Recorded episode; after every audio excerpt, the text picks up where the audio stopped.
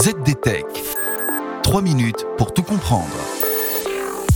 Bonjour à tous et bienvenue dans le ZDTech, le podcast quotidien de la rédaction de ZDD.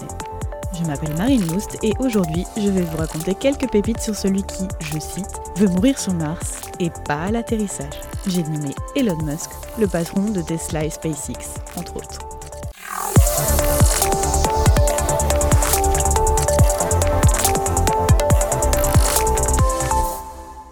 Ces déclarations sur le Dogecoin et le Bitcoin font exploser et imploser le cours de ces monnaies virtuelles et volatiles, au point que certains l'accusent de leur avoir fait perdre des fortunes.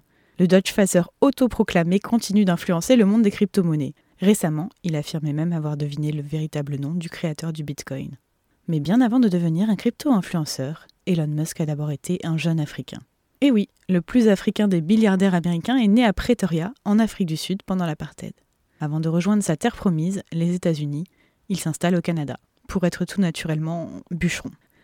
Mais sa vocation pour l'entrepreneuriat numérique avait commencé bien avant cela. À 10 ans, il convainc son père de lui acheter son premier ordinateur, un Commodore, et il apprend le code en autodidacte. Il code son premier programme informatique à 12 ans, un jeu vidéo inspiré de Space Invaders, pour lequel il récolte 500 dollars. Pas mal pour une première paye. Et ça, c'était bien avant d'intégrer Stanford. Car oui, Elon Musk est passé par Stanford. Un passage éclair puisqu'il y restera deux jours.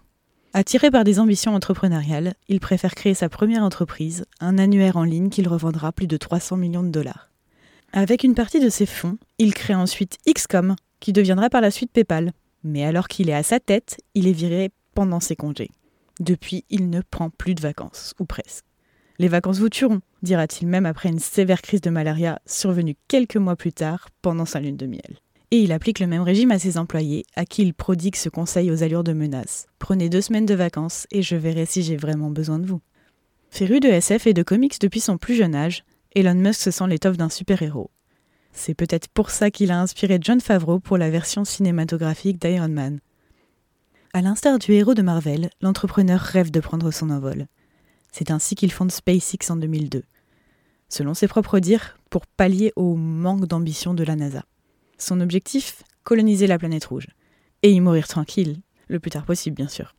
Et voilà, normalement on a fait le tour du sujet.